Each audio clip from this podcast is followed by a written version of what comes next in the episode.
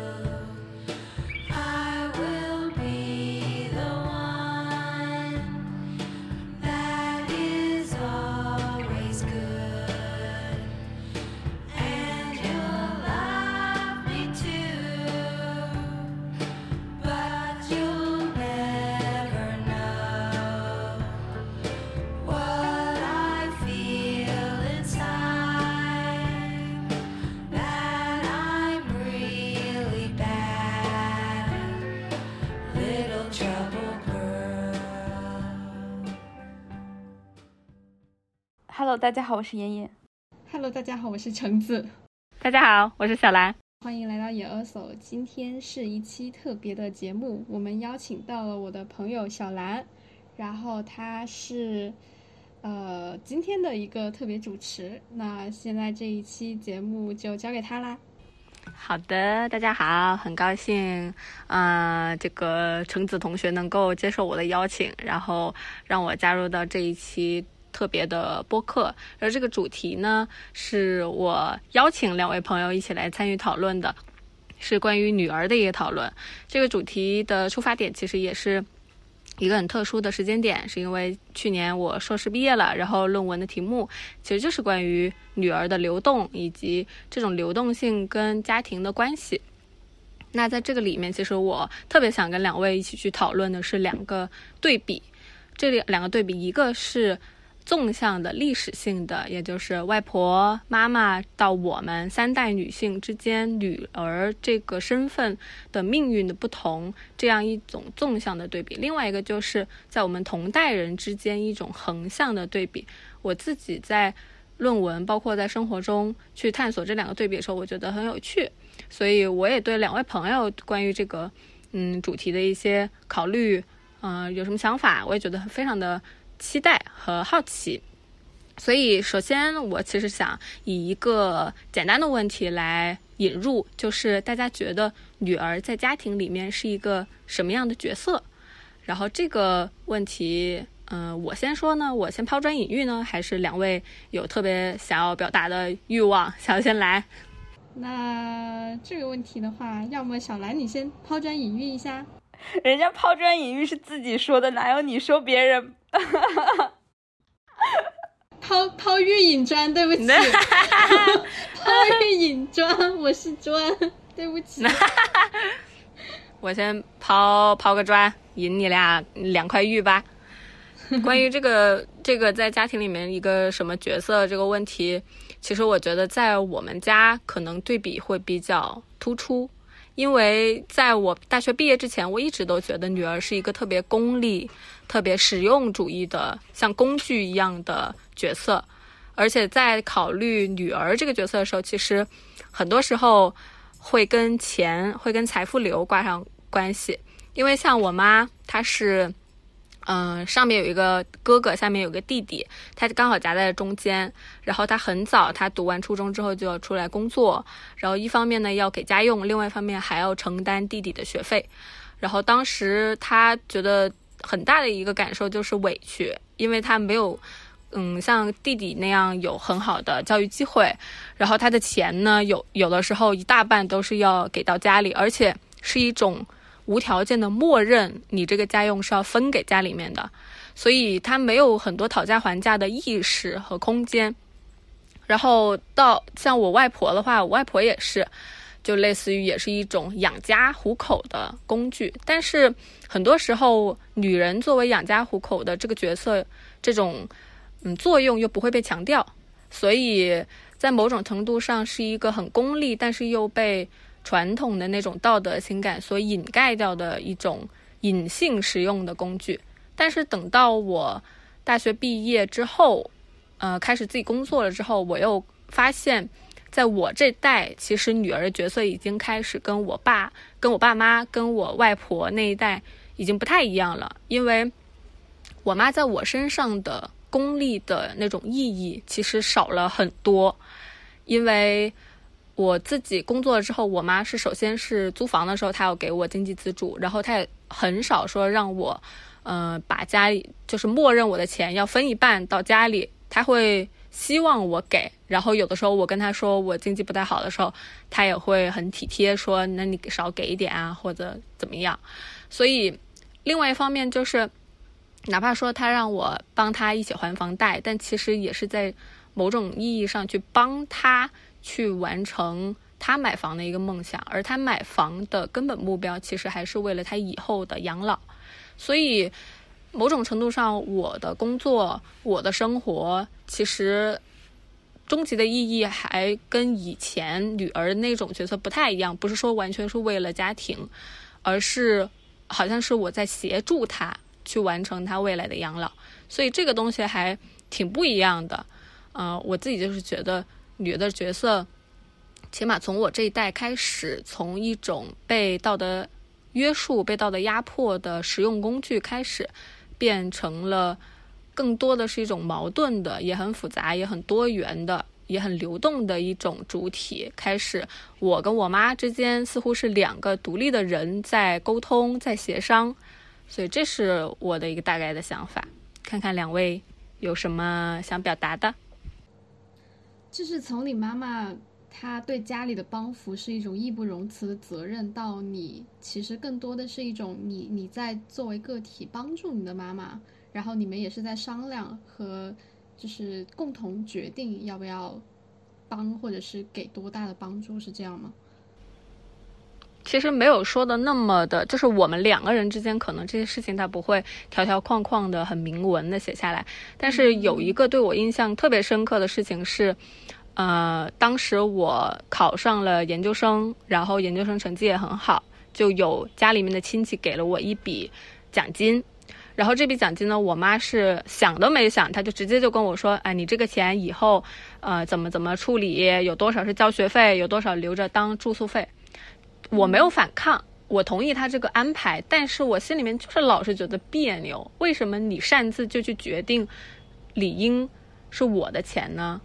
然后我就去跟他争论嘛，然后吵到最后，就是我妈就背着我开始在那哭，她就哭哭啼啼，很她很她是一个很坚强的人，她很少会在我面前哭，然后他就哭着说，他说对不起，因为他小的时候。没有这种意识，他以前太穷了，外婆就是默认你的工资肯定是要拿到家里来的，嗯，他所以他没有这种想法和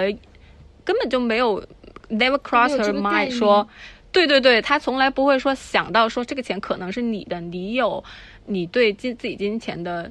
个人的使用权、自己的分配权，他是从来没有这个。没有这个实践，所以他就没有这个意识，所以他就不会用这种方式去对待我。所以这个事情对我来说，其实还挺冲击，还挺大的。我就开始意，就是开始意识到，哦，原来跟金钱相关的这种情感的关系，有的时候它会是一种伤害，但是这种伤害可能不是他有意的。嗯，所以也也开始就让我开始去思考一些，比如说在家庭里面女儿承担的一些分工，这种性别分工，我们常常去说父母和母亲这种性别分工，但是其实很少去讨论女儿跟儿子的性别分工。我觉得这个是挺，就是挺。我之前一直都是忽视的，但是就是这个吵架之后，我就开始意识到，哦，可能这种性别分工的工具意义，它可能会在变化，就是可能在我这一代的人来说，可能，嗯、女性跟金钱之间的这种自由度，它是提升了。随着这种自由度的提升，相应的那种情感和道德的义务感也好、责任感也好、约束也好，相应的它都在变化，然后从而导致了可能女儿整个的角色以及她身份意义可能都在变化。所以我大概的逻辑其实是这样，就是一个生活的事件引发出来的一个思考。嗯，其实我想问一下，就是小兰是独生子女吗？因为我知道橙子呃和我一样都是独生女。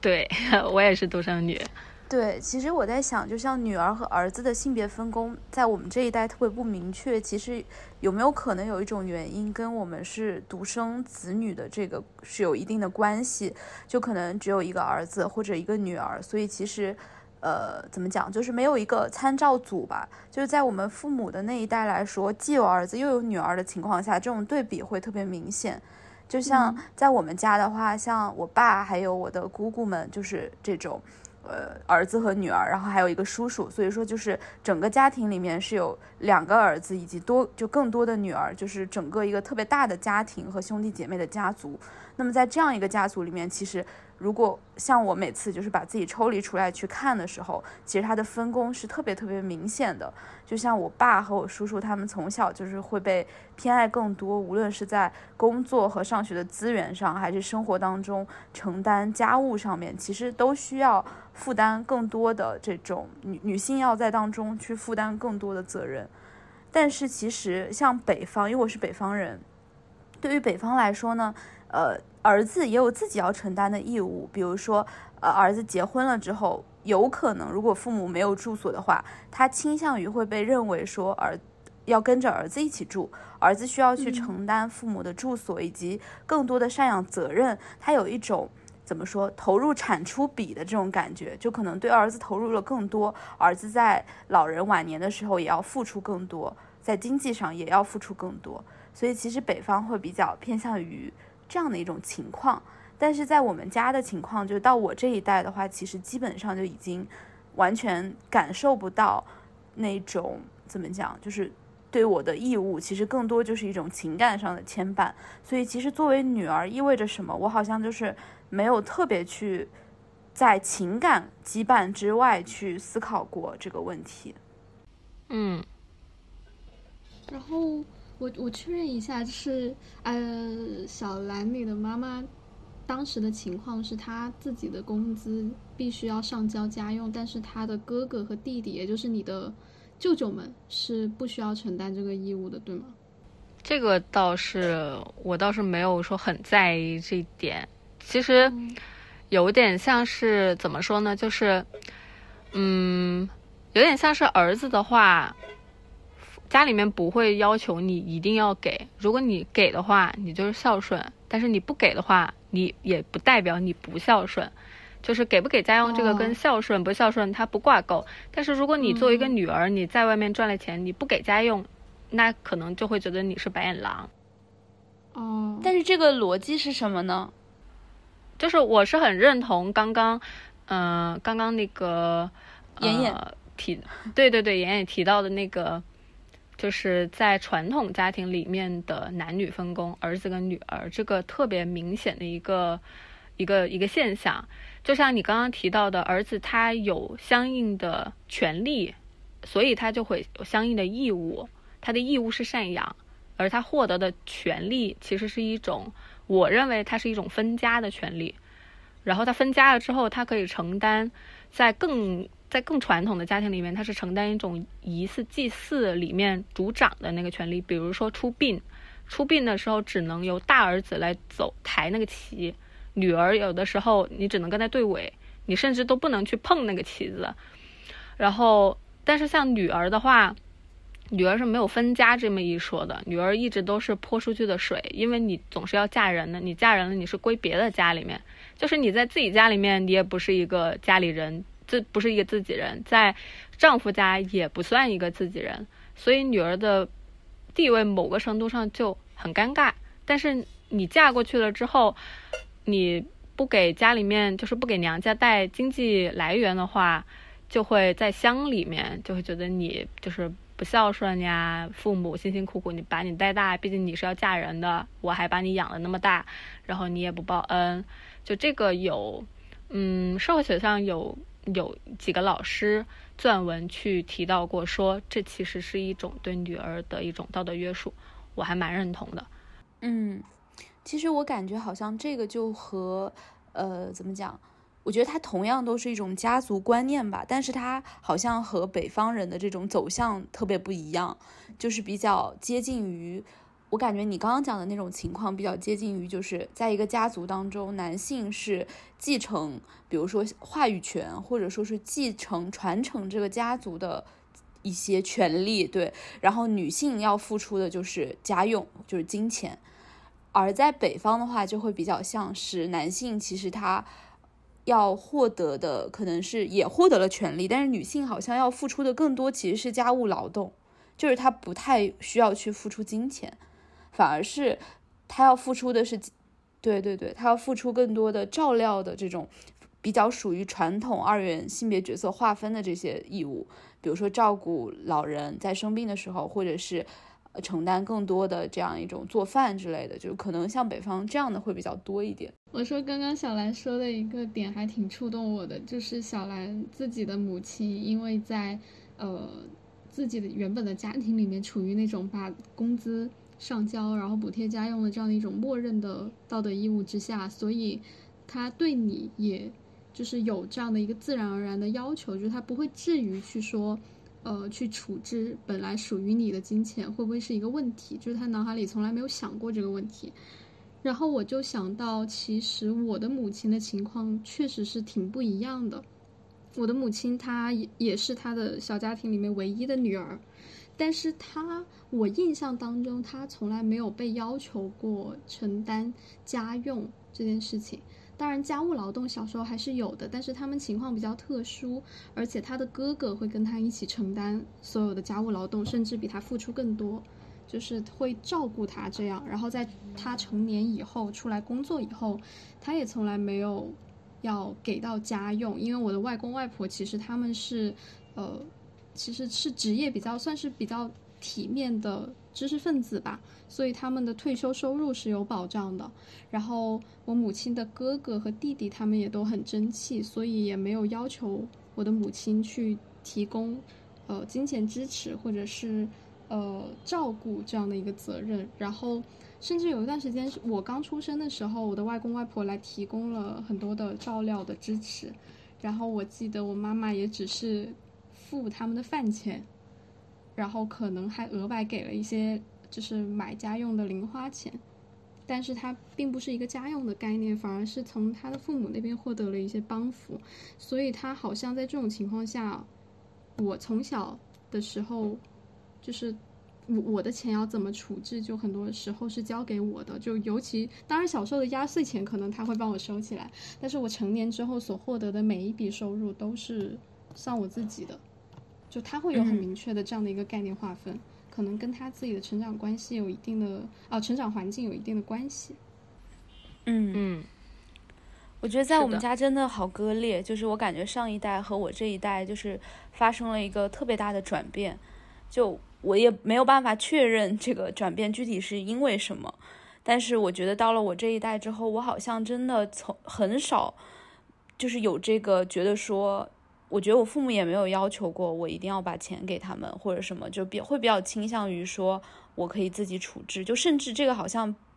就很割裂。但是在他们那一代之间的人，就比如说像我爸和我叔叔，对于我姑姑为家庭姑姑们吧，对对家庭所付出的劳动又非常的理所应当。但是我是一个特别懒的人，我既不做家务，也不给 家里钱，但是好像也没有人会责怪我，也可能是因为我单纯因为我脾气不太好，就是不知道，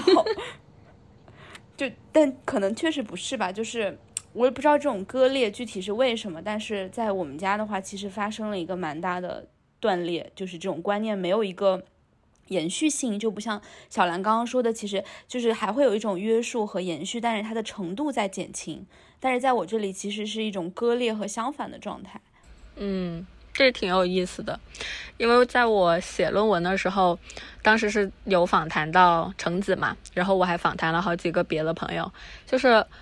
我会发现，当然我想补充一下，就是家庭劳动这个是我刚没特别的提，也也有其实也有一部分是一种性别的刻板印象在影响，因为女性。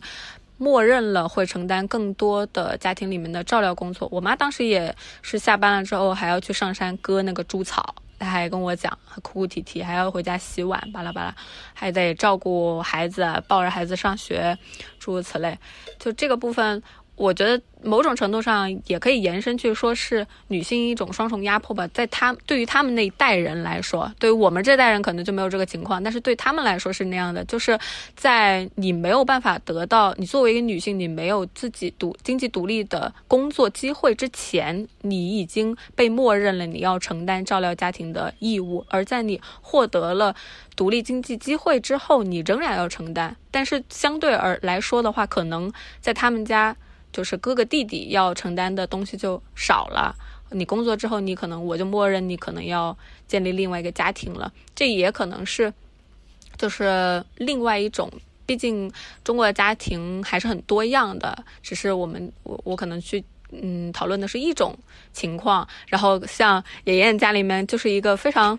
其实我觉得是一个很有趣的个例。呃，说回到前面那个我说写论文的时候，我会发现。确实是有一种延伸性，而这种延伸性，它延展到我们这一代开始去有转变的时候，其实中间有很多都是有阵痛的。因为就像我提到的，有很多母亲她其实并不意识到我是被压迫，或者这并非理所当然，而她在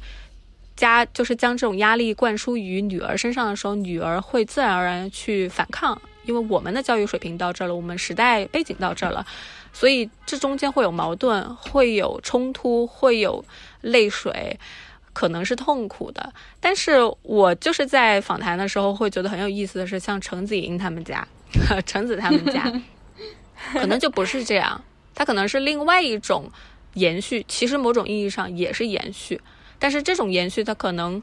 痛的方式不一样，或者它它疼痛的程度不一样，形式不一样。而像妍妍家里面，我觉得很有意思，是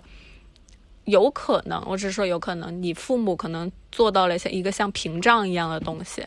可能我不知道是怎么做到的，但是好像一些很传统父权制的东西，在你父母这，他并没有对你有一个痛的影响，我觉得这个还挺神奇的。是，但是我在想，也有可能是因为，就是因为我爸是家里的长子嘛，所以其实。我爸在家中是有权利的，说实话，就他作为长子，在这个大家庭里面是有他的权利，可能比较隐秘，因为平常也不会表现的特别明显。但是可能就是作为家中长子的女儿，就长孙女这种，就是有一些莫名其妙的这种被这个是有可能的，是存在的。我觉得，就像可能其他的亲戚或者说。呃，其他的这种长辈，他很难对我形成一种权力上的压制，所以只要我爸不压制我，那可能就没有人可以压制我，在我爸的亲属这边，就可能是这种情况。所以我感受到的更多的是和我爸之间的关系的一种复杂和矛盾，而很少感受到家族和这种传统的体系带给我的一种冲击。嗯，这个也很有意思。对，父权可能真的就是以父亲的方式给我了。对，对，比较巧合的是，我爸也是他的家族里面这一代人的长子，长子。然后我也是我这一辈人的最大的孩子，就不仅仅是长女，就是我也是一个长孙女。但是稍微有点不一样，其实我父亲那边他们整体的家族关系其实不是非常紧密。也不存在太多的这种呃话语压制和权力压制，然后我的爷爷奶奶也比较开明，所以我从小真的是，真的说是备受喜爱。然后，然后我在我母亲那边的家族，我是同辈人里面最小的孩子，就是又是另一种备受喜爱。所以我在两边的亲戚里面都只感受到了宠爱，而没有就是关系上的要求，也没有这种就是作为女儿或者孙女的一个道德要求。也没有道德压制。嗯，我觉得这个还挺有趣的。就不管本身这个父权制的家族，他家族关系到底是紧密还是松散也好，作为长孙女，竟然都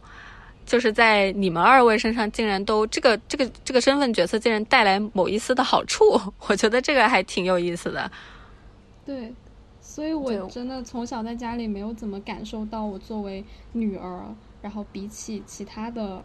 家族里的儿子或者孙子，就是有什么不一样的要求？就因为，当然这也是另一种幸运的地方，在于我跟妍妍都是那种成绩比较好的孩子，就可能甚至比我们的哥哥弟弟们成绩都要好。所以就是大家就是从小就会觉得你是一个很优秀的孩子，然后你再加上你又是一个长女，就是你在这一辈人当中是最先给大家带来那种呃出生的喜悦、传承的喜悦。是的，是的，对，大家对你的第一印象是非常好的，所以就是从小到大也也没办法对你有过多的要求了。你也成绩很好，你看着也很很很乖，很多才多艺，很会来事儿。其实我刚就是有一点，对，有一点可能要纠正，就是其实我应该不算是长孙女，但是可能我刚刚说的那种确实是长孙女，因为其他的都是就是姑姑的孩子，那其实就算长外孙女，就是 你懂吗？就是会对对就是，会有外孙女和外孙，但是就是其实某一种程度上来讲，这还挺讽刺的，因为就好像是姑姑们生的孩子就没有男孩儿，就比如我爸或者我叔叔生的孩子来的更重要，就好像前面也有孩子，我也有表哥表姐，但是好像我的出生是就比较特别的看起来，但这么想一想，就觉得其实还挺讽刺的。对，对，是的，这个还然后像挺挺有意思的。对，然后像我姥姥这边情况就比较特殊，因为呃，我姥爷是在我妈妈九岁的时候就去世了，所以是我姥姥后来也没有再婚，她是一个人把三个孩子，就是我妈是长女，然后还有两个弟弟，就是一起拉扯大，所以就我觉得在这样的我妈的这边的一个家庭里面的话，其实相当于是我姥姥作为一家之主，她对这个家庭是有更大的一个话语权，而她本身是一个女性。一个独自带着三个孩子的女性，所以我觉得这个本身会让我姥姥这边的家庭不会那么的父权，就是在这个家庭里不会发展出特别多的父权，因为我姥姥她作为一个女性，会对女性有所怎么说，就是她有传统的观念，但是她不会像有一个真正的父亲在那里的那种状态吧，嗯。所以，像我觉得我我妈妈这边，我妈妈和舅舅他们之间的关系其实是比较平等的。在我姥姥后来生病之后，他们所承担的照顾老人的这种责任也是比较平均的。这个我也觉得很有意思，因为我姥姥也是姥爷很早就去世了，然后我姥姥也是一个人带大三个孩子。就是我想补充，就是你说的这一点激，就是对我有点启发，因为我觉得这个它其实有的时候，我觉得我们身身边能实际体验到的所谓的父权制的那种权利也好、压力也好、迫害也好。等等等等，可能说的严重一点是迫害，但其实它就是一种权利嘛。这种权利，我觉得现在受你的启发，我觉得其实它可以分成两种可能，一种是，嗯，怎么说呢？它一种是，它一种是纵向式的，就是像我姥姥。她给我妈带来的，其实还是一种重男轻女的思想以及实践。因为我妈就是要家用家用，我妈就是要承担更多的家庭劳动，然后她在家里面也不会说受到赞美啊或者怎么样的，所以我妈心里面就一直觉得很委屈。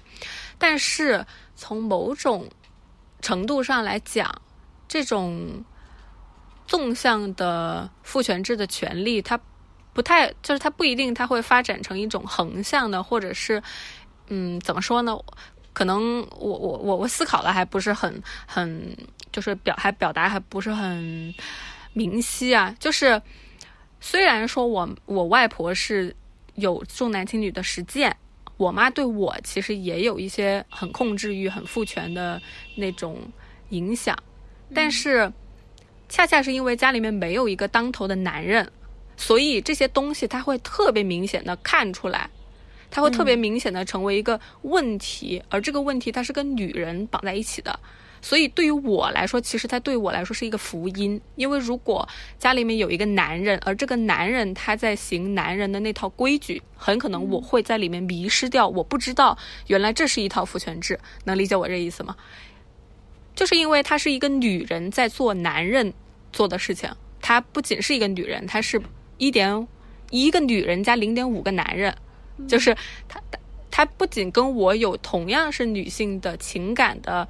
义务也好，慰藉也好，心理需求也好，包括心就是生理上的那些，比如说像节育环呀，像月经啊，像那会儿计划生育啊，我们有共同的那种生理体验。就我想到这个事儿，我也会觉得难过，我也会觉得怎么样？就这种生理上的体验。但与此同时，我又感受到了一些不是女性这个性别，而是更多是在男性在其他家庭里面是男性去主导的一些权利的时候，这个东西它就会让我觉得矛盾。而这个矛盾，它才会某种程度上对我来说，其实是一种女性意识、女性主义的一种觉醒，那种嗯启蒙。所以我觉得这个还挺有意思的。我在想，就是同为女人，就尤其是像你们的姥姥，就是她们承担了这么沉重的育儿和支撑家庭的负担，就是作为女人的切身体验，其实他们是很能跟女儿感同身受的。所以在她嗯身上，就是她遵照着她过往所承担的、所被要求的那一些呃道德律令，然后发出一些非常父权制的要求。声音，嗯和世界声音的时候，显得他他们自己或许也很拧巴，其实。然后在那一刻，他们都显得特别的生硬，像变了一个人那。这一种变化就很容易被同样敏感的女儿很快的捕捉到。嗯确实像，像像小兰说的，如果是一个父亲，就是来发出这种，就可能很多父亲都会说出的话语，他可能就没有那么容易被识别和察觉，从而去嗯对抗吧。嗯嗯不过确实是感觉，其实小兰所讲的那一种，就是包括我们的上一代人，我们的母亲和我们的姑姑，他们承担了呃非常不合理的双重压迫之后，然后到我们这一代人身上，它出现了一些断裂、阵痛和转变的痛苦，感觉这种才是常态。确实，我跟妍妍经常会感叹，我们真的是特别幸运和稀少。在这个社会当中，就 作为一个女儿，真的是很幸运。但是也，嗯，也就我觉得你们的存在其实是一个怎么说呢？就是说明了，可能也是一个信号。就对我来说，其实也是一个启发，因为你们的存在可能也说明了，其实我们对传统家庭里面母亲。或者是女儿这样的身份，她是不是一直被压迫？或者说这种压迫是不是她会传递下去？可能我们很多时候是一种刻板的印象，因为我们没有接触到那么庞大的女儿的生命故事，就是女儿跟 对女儿跟母亲的故事，其实一直都。不太被重视，就是到了近几年开始有女性主义运动啊，这些开始大家才开始去讨论。所以我觉得可能你们的故事开始慢慢的涌现出来之后，可能会告诉我们，其实，在过去那种传统家庭里面，女儿跟母亲这种女性的力量，它本身就不是铁板一块，不是每一个都是一个样板一个样子，嗯不是一个样板戏，而是它可能本身它就是很多元，只是我们现在看见了。所以把这个多元性给显示出来，而过去是不谈的，所以刻意的去把它单一化。嗯，你们的故事就非常的有，就是我觉得就很就像星，就像那个星星之火一样，我觉得也是很有意思。嗯，可能是一种改变、转变的可能性，或者说缝隙吧。但是其实小兰刚刚说的这一点，我也很有感悟，就是关于对于女儿和母亲的关系，包括对于压迫本身的描述非常刻板和单一这件事情，我也是比较有感触的。因为其实我觉得，就比如说。女儿和关系母亲的关系很扭曲，或者说母亲对女儿产生压迫的这个过程当中，母亲的形象其实它是很复杂的。她自己本身也是一个被压迫者，他的内心有非常多的挣扎。就是其实他并不像某一些描述或者说归纳当中的那样，怎么说，就是嗯，单纯的可怜或者单纯的可恶。其实并不是的，嗯就是他自己的人生故事其实也是非常饱满。其实他所经历的思考也是很复杂的，只是他没有人去问过他们的内心，他们也没有机会表达。比如说，像有一些人，他其实是一种选择嘛，就是他最后选择用一套逻辑去说服自己，并不代表他的内在是完全认可的。这对他来说是一种在那种压迫的环境下求生的手段，但是也许他们的内嗯心其实一直有所保留。包括前段时间我就是有看那个。呃，单独做的那个策划，一个人也要活成一个春天。其实里面就有一些女性，她们活在非常压抑的生活当中。那写诗其实有的时候就是她们的一个出口，就是可能她们平常看起来就是千千万万个普通被压迫妇女的一个缩影，就是一个受害者或者怎么样。但是其实他们的内心也许保有他们自己非常顽强的生命力，那他可能是写诗，但也可能也不说什么。但是并不代表这些女性就是完全屈从于这个体制的。尤其我觉得现在女性越来越多的能够以不同的方式吧，就是留守自己作为人，作为女人也好，作为人的一种精神上的阵地。就是我在讨论这个事情的时候，其实我特别想分享一个一个点，就是在我觉得很多怎么说呢，就是可能只是我自己的一个个人观点啊，不代表广大的年轻女儿。我在跟我妈有那么多，或者说那个阵痛，或者说战斗，用上野千鹤子的话说是这个战斗的过程当中，其实我意识到有一点。为什么历史女性历史对于我们年轻女儿来说那么重要？是因为如果我们抛开历史不谈，有的时候是真的没有办法站在我妈的那个角度去体会她人生的无助，我就没有办法跟她站在同一个角度。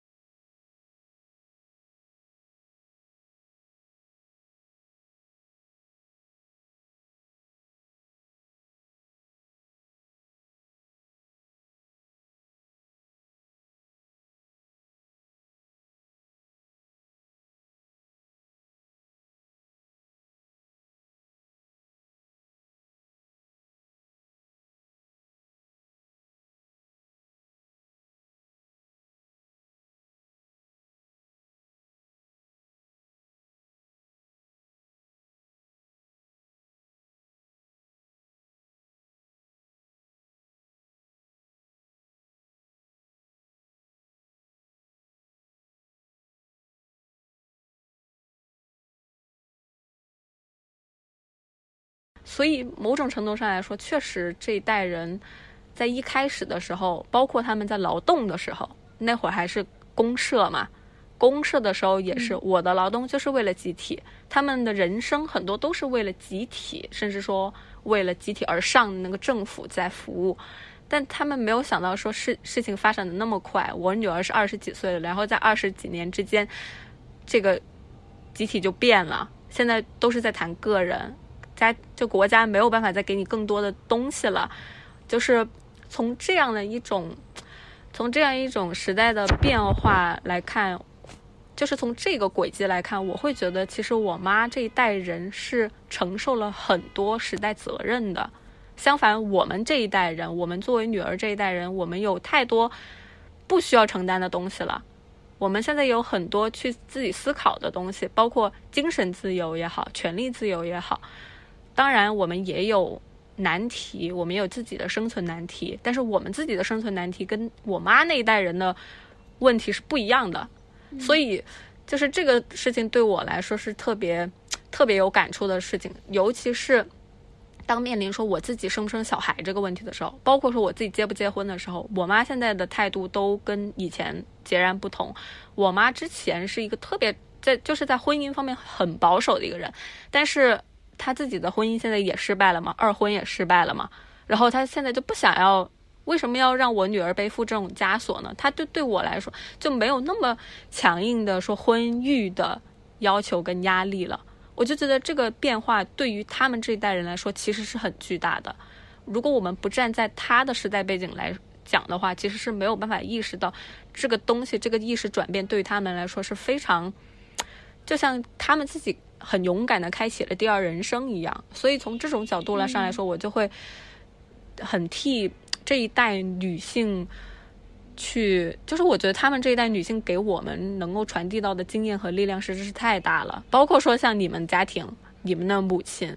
给你们传授到的东西，都是真的是很宝贵、很宝贵。所以我就是想从嗯，从一种从国家政策这个角度，我是想说一下。上一代女性真的承担太多，就感叹一下。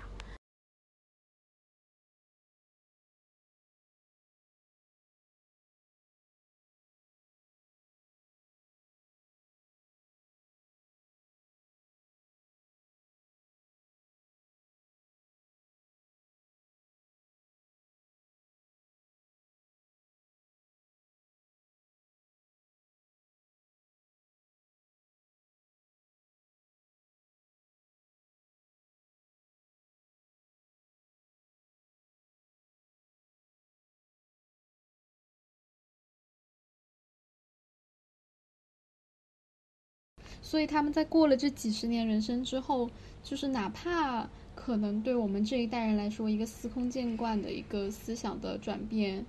其实站在他们的人生历史的角度，真的是一个很颠覆性的、具有很大精神力量的一个举动。我觉得小兰确实确实是能从他们的一些很很细微的一些转变当中获得很大的力量。就他们都习惯了这么几十年的、呃枷锁，都可以被他们打破的话，我们这一代人其实应该珍惜我们所拥有的自由，就是嗯，用我的话说，就是要去挥霍它。就是这些自由是前人挣下来的，也是我们的母亲为我们挣下来的。像妍妍的家庭，就是 somehow 成为了她的屏障一样。就是我们现在所拥有的自由，就是是前人努力为我们争取来的，所以我们要好好利用它，不能够再回到就是不自由、被束缚的状态，然后要利用它去做成自己真正想做的事，过自己真正想过的生活吧。是的，嗯，我觉得我妈真的也是一个很有勇气的人，就是她其实，在和我爸的关系当中是属于相对权力比较弱势的，但是她在关于我的事情上会有很多的勇气，然后包括在面对外人对于男女不平等的很多质疑，对于女性的很多质疑的时候，她会表现出她非常强的那一面。所以我觉得我我我妈妈是一个怎么说，就是她忍受了很多这种不平等带来的压迫，这是她自己的怎么说，就是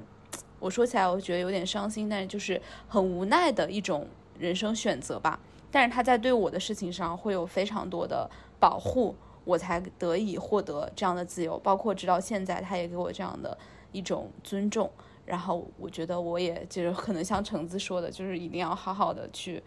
真正的去实践一种新的自由，珍惜这个机会。嗯，嗯，是的，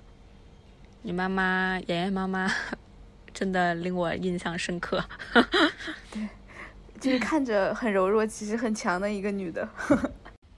然后我看到那个，就是我之前留的还有几个问题嘛，然后有一个问题是说女儿在家庭里面的一种感受、情感体验。然后我看到橙子有留言，我就想我挺好奇的，我就想看听一下橙子的展开。因为就是其实刚刚我们也讲到了这一块了，就是上野千鹤子她也有在她的作品，就比如说《艳女》这样的作品里面有讲到过，其实我们这一代人。可能在日本就是更早一些，再更早一些，但是到我们我们的社会，可能就是我们这一代人在面临的一个，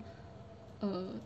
一个一个情况吧，就是我们是，我记得小兰你在你的论文也里面也有写，就是我们是长了女儿面孔的儿子，我们从小受到的期待都是跟儿子是一模一样的，包括我们上学也是在跟男孩子一样的竞争。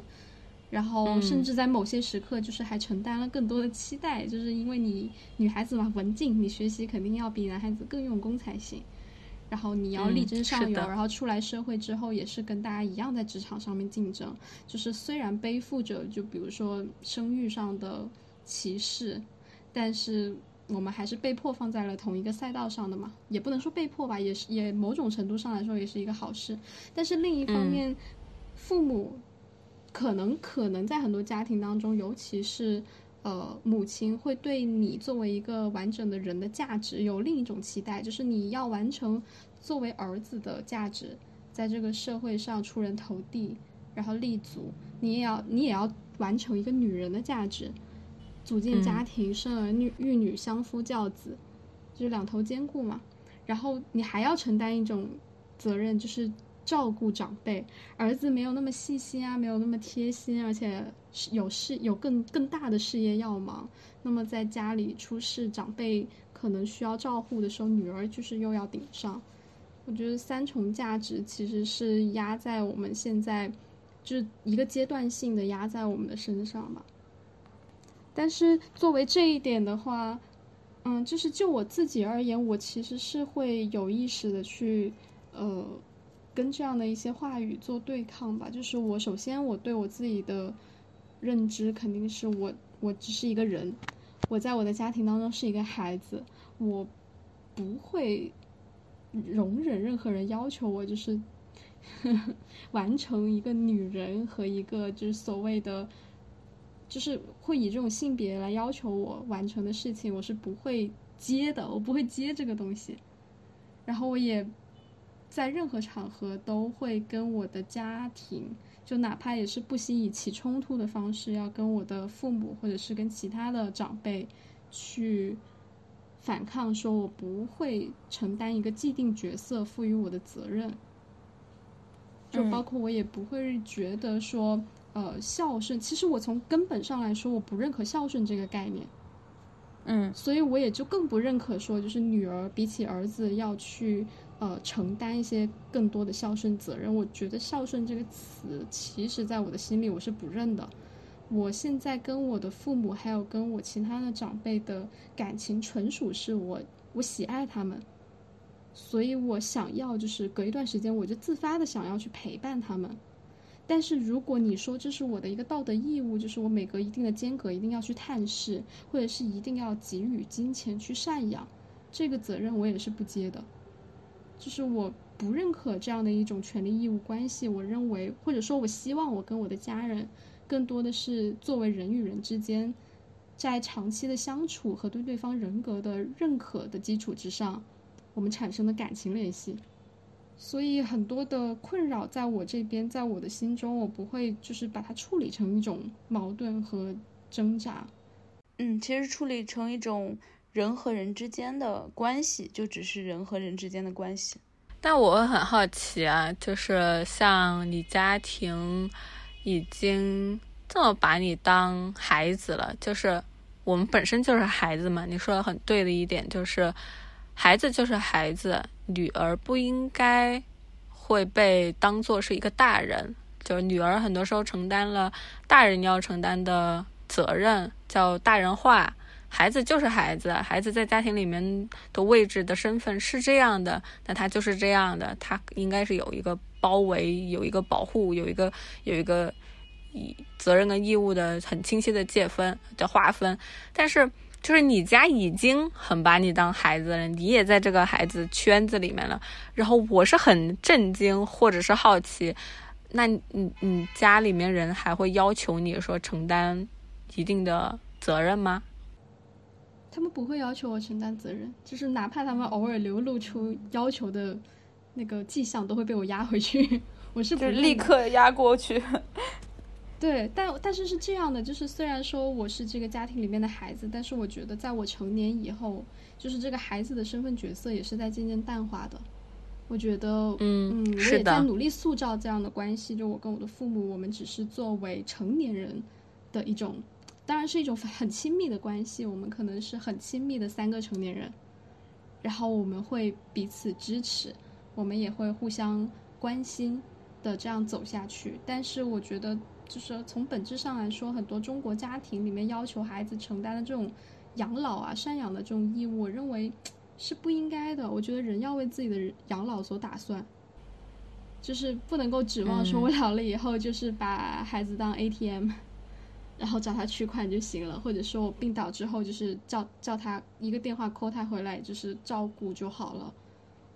所以，但是，但是这种就是关系也是相对应的，所以我也会一直就是告诉我的父母说，不要想着为我存钱，不要把他们的收入和积蓄作为我未来的打算的基金。就是我以前要在上学的时候，他们把他们要为我提供教育资金，这是肯定的。但是在现在的话，不要想着存钱给我买房或者给我结婚，或者是以备我的不时之需。我也给自己买了保险，在就是穷的揭不开锅的情况之下，给自己买了保险，其实就是想说，万一我遇到不测，或者是遇到很严重的疾病的话，呃，需要让他们付出很大一笔钱来帮我，我可以去努力的降低我的生活的风险。那但是与此同时，相对应的也就是，如果他们要求我就是比如说给家用啊，或者说以后承担他们的养老的话，那我觉得其实也是就不太 OK 的，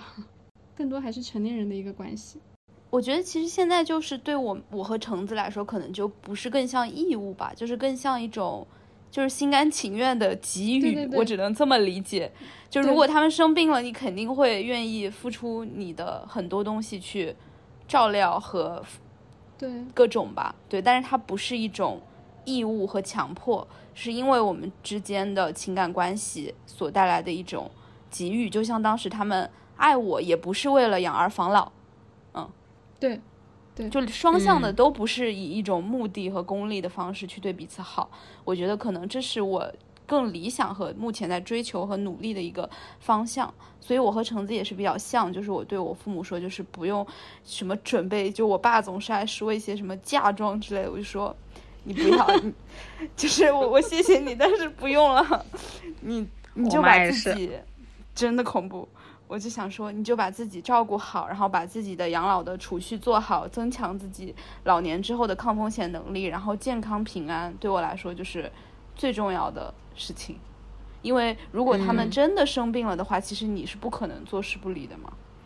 你肯定还是希望他们平安健康，但是那种关系的性质发生了很大的转变。对，不是一种强制要求，而是一种爱的付出嘛。就这这一个对等关系是在于，就是当就是父母其实是有爱子女的义务的，这个我觉得是父母天生要比孩子承担的更多的义务。但是在嗯父母的这嗯种不不求回报的爱付出之后，就是在正常、理想、健康的关系下，是孩子因为感受到了这份爱，也建立起了深厚的感情，所以他在成年以后，他愿意去付出和给予，这对他而言也是一种快乐，但它不是一种强制要求的关系。那理想的状态就是，真的是作为人与人之间的一种，呃，良好的爱的关系而已。就其实让它回归到一个最简单的状态，就是不要把。呃，什么父权制的要求啊，甚至更远的三纲五常啊，或者就是各种各样的乱七八糟的权利、义务、道德的关系压进去，让他回归一个纯粹简单的人际关系好了。其实我觉得，除了父权或者说更早的三纲五常，其实最新的一种捆绑方式，其实是以愧疚作为桥梁的。嗯，就是子嗯女因为感到愧疚，所以觉得要孝顺、听父母的话，然后父母为了子女付出一切，甚至自己的人生和生活质量。就是它其实是以这样一种关系，在我们这一代会比较多。就我看到很多父母自己嗯。就是省吃俭用，然后像北方就是会要给儿子准备婚房，还有彩礼等等，就是父母这一辈子可能辛苦到六十岁都没有在为自己考虑，养老的储蓄也不好好做，然后自己的身体也不管不顾，就是为了孩子那一套房或者说那笔彩礼钱，就在北方这样的情况很多见，然后一直辛苦到六七十岁了，然后孩子。生了孩子，有了孙子，又得带小孩儿，给他们带小孩儿，就这一辈子就这样过去了。所以我 我又突然想到小兰刚刚说的，就是我们上一代人，就我们的父母这一辈，其实他们真的，尤其女性吧，可能又从又要承担很多的责任，然后对自己的子女又倾尽一切，就是等于说人生非常多的时间都是在为别人而活。想想就是还挺唏嘘是的，我觉得概括的都就是你们在生活中的体验都很精辟，也都很到位。因为在我这个学科里面，就是有教授去专门去讲这种，嗯，刚刚所说的那个愧疚，就是非常到点子上。因为严云祥老师他曾经说过说，中国人的女性。很长时间是一种卫道式的人格，尤其是那种父子之间的关系，像费孝通老师他也讲过，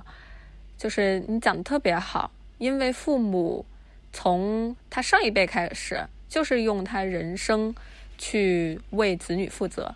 一种全能是全管式的父母，他们跟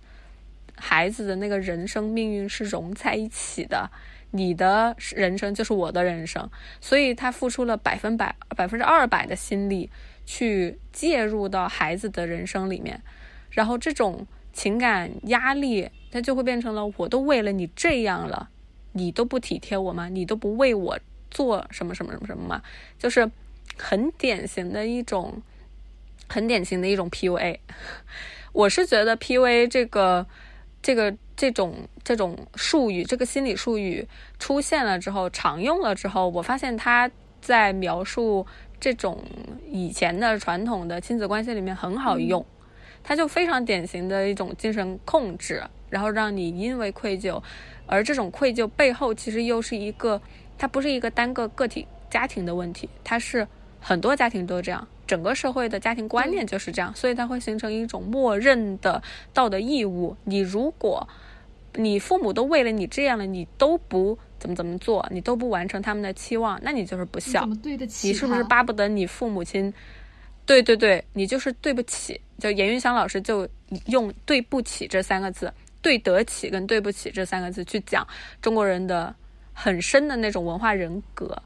就是你，你是不是巴不得你都不这么做？你是不是巴不得你母亲含恨而死？这种这种道德谴责跟道德压力，所以就是就是就这种东西，我觉得在女儿身上，现在其实随着时代吧，它本身在松绑，因为毕竟是像我们之前讲到的，她是独生女嘛。那既然是独生女的话，我本身我其实我准许你一个女生，准许这个词可能用的不太好，就是我可以接受我的女儿出去读书，也就是意味着我可以接受他未来在外面工作成家以后不在老家待着，他就不在我的身边活动了。其实我觉得是某种意义上是有这个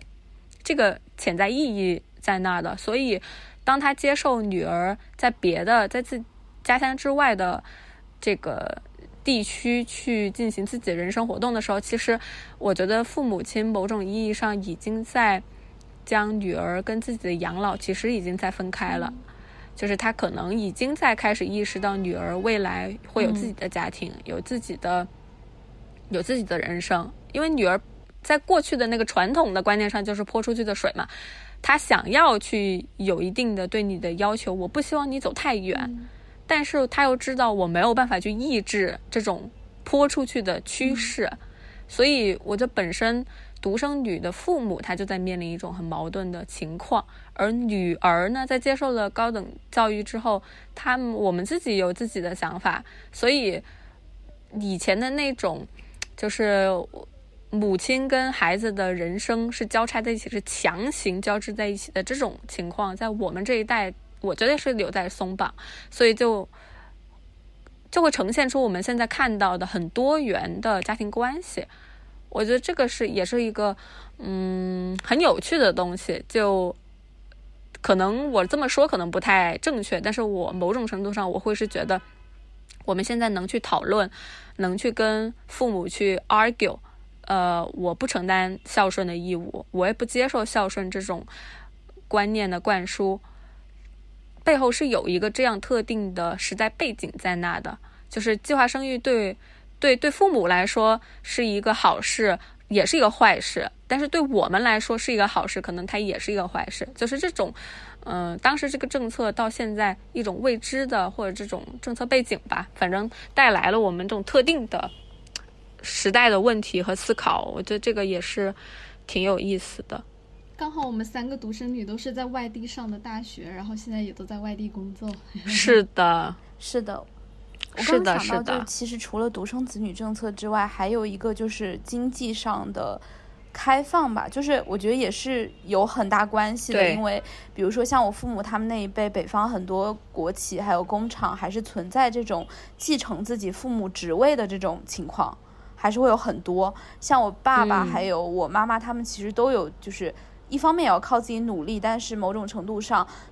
比如说像国企，就是它是有这种继承，在过去那个时代还有这种继承关系，但是到现在嗯市场经济比较自由的一个情况下，其实你也没有这种怎么说，你的因为过去的像我们父母可能都不太会思考自己的人生要去到哪里。因为他一直都默认自己会承接父母的工作，然后继续去和他们做一样的事情，去到同一个工厂，然后不会想过说离开自己的家乡。像我妈妈，她就跟我说，她从来没有想过嗯自己会离开太原，离开自己的母亲，从来就没有出现在她的脑海中。即便她二十八岁才结婚，但是她从来没有思考过这个问题。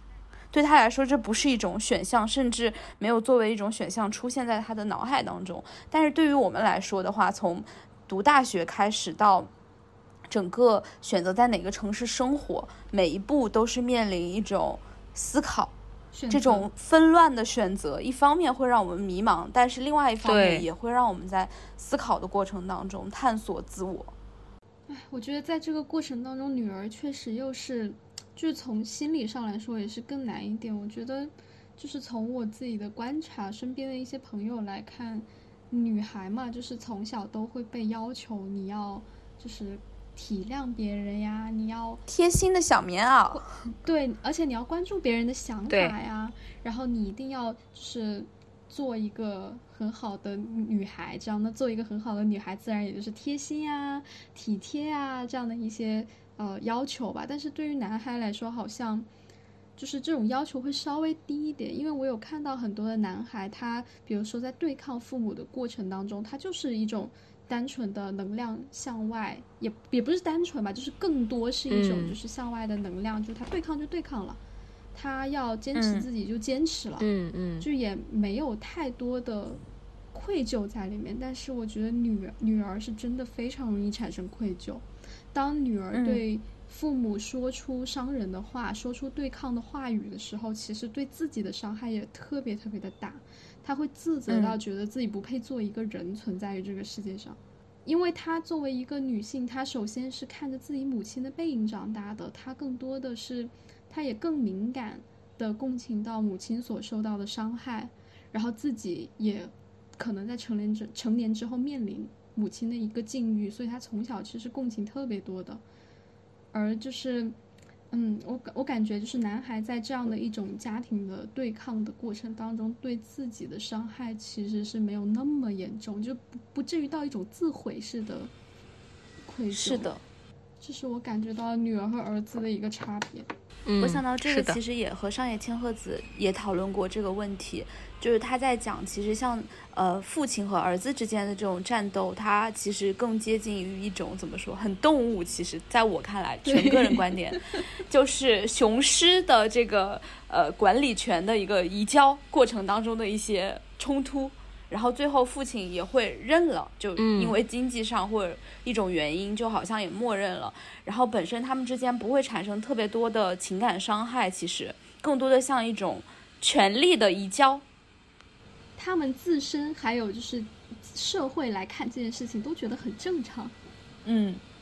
是大家都很默许。嗯对。但是像橙子刚刚说的，就本身可能甚至女儿和母亲在这个家庭当中都有受到一定的伤害。那这个时候他们之间产生矛盾的时候，会更加的复杂、挣扎和痛苦。就是可能女儿某种程度上要挣脱一个父权制的家庭，她不得不也伤害同样被父权制伤害的母亲。对，就是会有这样的情况出现。然后这个其实和本身社会对于这种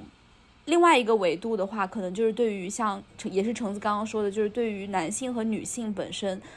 角色的一种期待吧。就是对于男性的这种期待，其实更多的就是一种野心，比如男儿志在四方，他出去的一种闯荡，甚至他展现出来的一种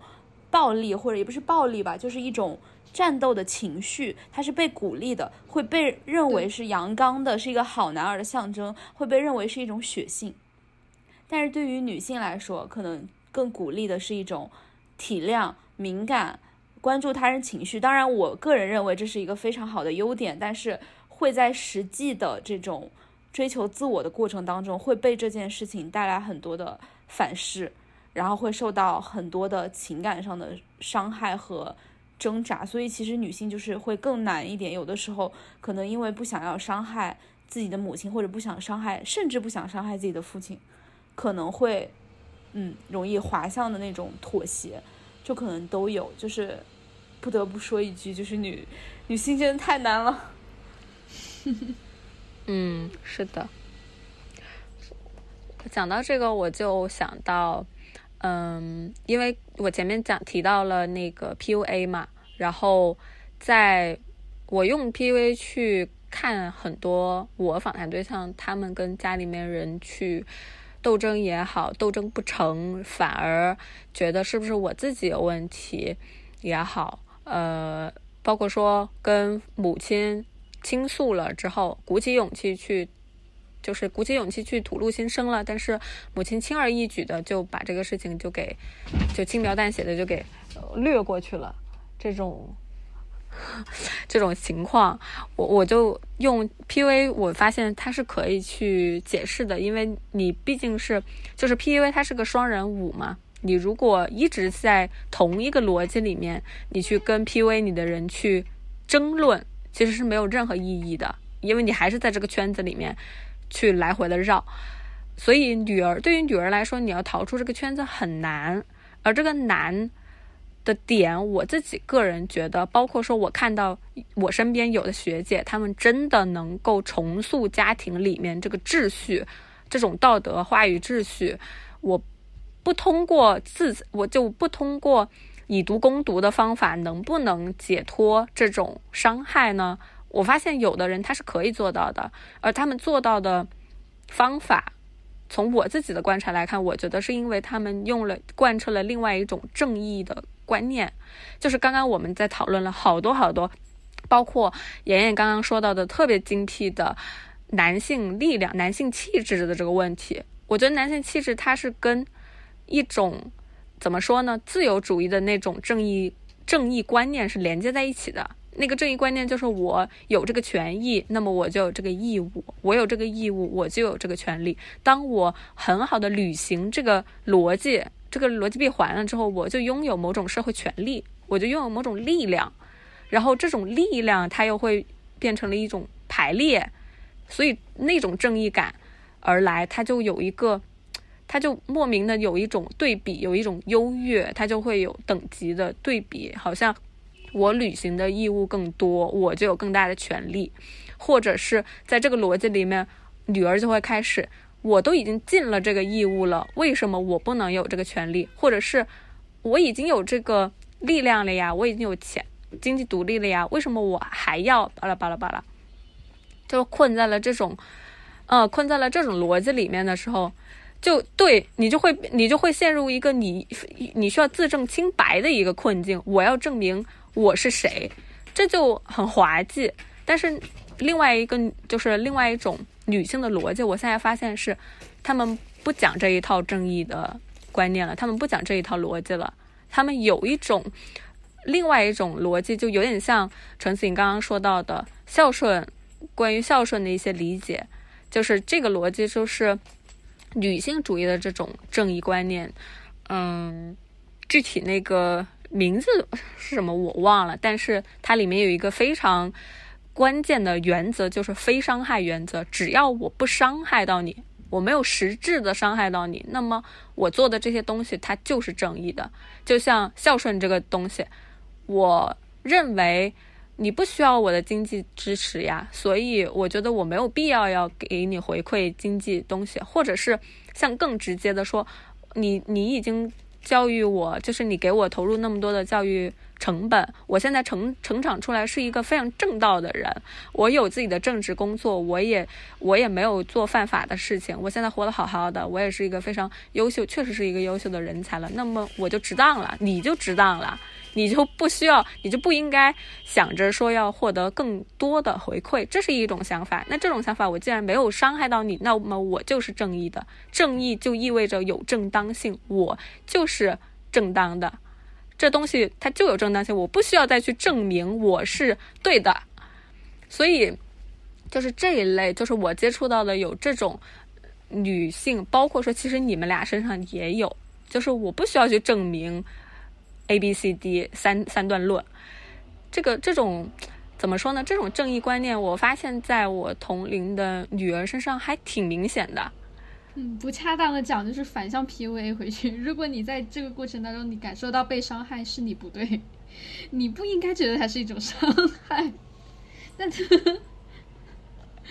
实是，确实是不嗯，某种程度上也可以这么说。就是就是你所就是我没有实质性的伤害你，你觉得我就比如说我离家，或者说我不给家用，或者是我的一些什么样的行为，你觉你感受到了巨大的伤害和痛苦，那是因为你应该去修正它，这是你的功课，你要去解决对它。对对对，而且我还想补充一点，就是这个让我想起来，就是刚刚我们讨论的很多的，就是女女儿增长的这种嗯、呃话语权，包括说对情绪的认知，以及情绪这种认知，它是怎么说呢？就是委屈也好，呃，难过也好，这种情绪的识别，能够在家庭关系里面有一定的位置。它的分量甚至是越来越重。关于这个东西，其实让我想起就是情感劳动这个东西，因为我自己是觉得跟背后这种可能也是经济趋势是有点关系的。像嗯，就是第二产业工业这个不这个分量开始下降，然后第三产业开始上升的时候，服务业这个行业其实它的怎么说呢？经济分量也在不断的增长。然后在服务业里面，其实有很大一部分都是情感劳动，比如像客服、像空姐，包括像我们的家政啊，其实教师也好，很多这种职业它都有情感劳动在那儿，而这种有情感劳动因素的职业，往往其实都跟女性这种性别挂钩，而这种这种情感劳动以前是不会被认可的，它不不会被认可，它是具有经济价值的，也不会被认可它是真正具有价值的。但是现在就随着我自己可能是觉得，随着第三产业这种越来越上升，然后女性作为一种独立的劳动力，在这个市场上比重越来越大，贡献的力度也越来越大，就是你市场越来越离不开女性这种劳动力之后，可能这种性别劳动的价值就被提出来了。然后在提出来之后，我们现在在包括在家庭，现在就是从职场上，在工作上，从从从这种劳动市场上的讨论，已经开始延展到了其他的私人生活的领域，包括家庭，包括亲密关系。我们现在也去开始去讨论，说女生常常给男生提供更多的是情绪价值。嗯就你你你伤，就是你难过啊，或者你挫折的时候，女性好像她的情绪就更稳定，我更能安抚你，我更能安慰你。但是反过来，好像男生他就不太会提供情绪价值，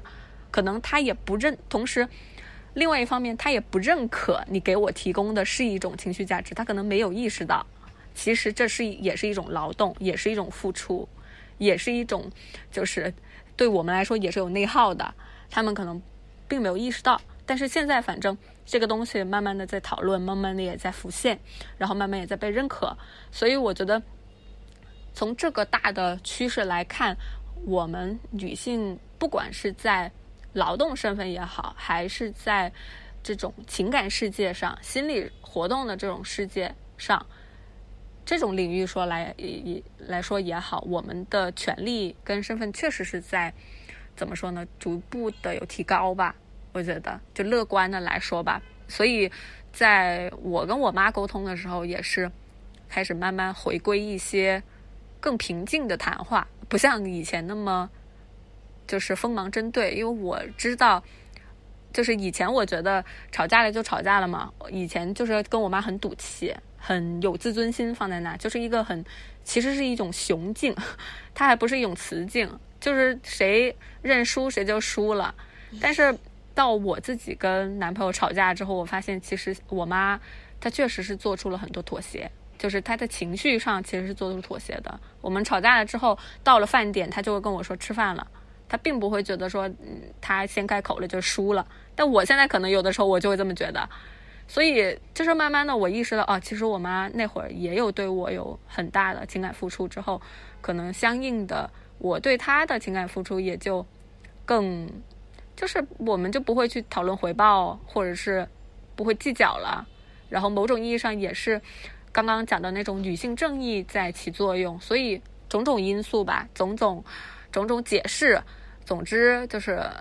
对未来我们女性之间的关系，我觉得还是抱乐观态度的。嗯，这个时候我不得不说，我倡导爱的唯心主义邪教能不能继续壮大？就相信爱，践行爱，世界充满爱。我在说什么？疯了。又到了这个阶段，对，因为听上去就是用爱换爱，爱越来越多。嗯，我认可的。虽然说很，确实很邪教，但是我支持这个邪对，教因。为 东亚式的那种就是父母就是倾尽一切，像小兰说的，给出百分之二百的付出，这种爱他不可能不求回报，因为他付出的实在是超过他能承受的限度了。太多了。他如果不要求回报，他就是怎么怎么过得下去，就是一定会失衡。所以，首先爱的话也是嗯倡导，就是所有的父母，不管现在是已经子女成年，自己年纪很大，还是说刚刚为人父母，就是首先一个人对另一个人的爱，他一定是有限度的，一定是建立在爱自己的基础之上的。对，然后在这个基础之上，嗯你给出的爱其实是你愿意给出，它对你本身而言也是一种一种快乐，也是一非种伤害的。。然后嗯这样子建立起来的亲子关系，就是才有更多希望和可能性。我也，我们也又又又一次站在世界中心呼唤爱。但当然我不不的，但当然我也想强调一下，就是现在目前还传统或者嗯传统色彩吧比较强的父子关系，我们也不需要一棒子打死。嗯因为在当中大家的人生故事是很曲折的，然后也是很多样的，每一个人自己本身的那一段历史，跟他下一代的历史都是很不一样的时代背景。然后像这种交织在一起的时候，它会有很多很多不一样的故事，所以我也特别不希望说听众也好，我们身边的朋友也好，在判断别人的家事的时候，用一种特别单一向度的那种那种印象去给人家贴标签，这个也特别的不好。就是我觉得，虽然说有传统色彩，但是它并不意味着它就完全是坏的，它可能中间有非常多。有非常多多元化，也有非常多流动的东西，它是可以改变的，它是会变化的。嗯嗯，We were close. Very,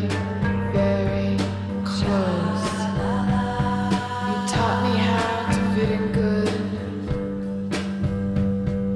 Flirt and laugh, be understood. Curl my hair and eyelash. Pinch my cheeks and do my lips. Swing my hips just like you.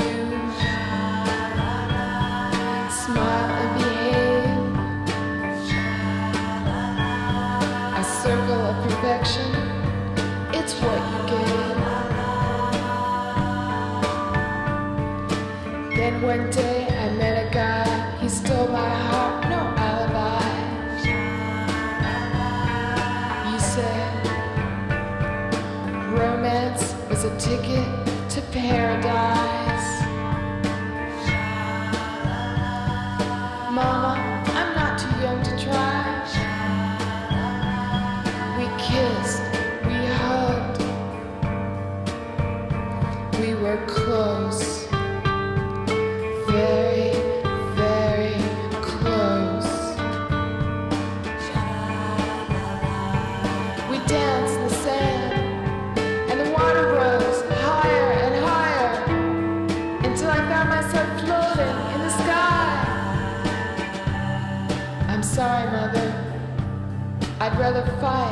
to lie.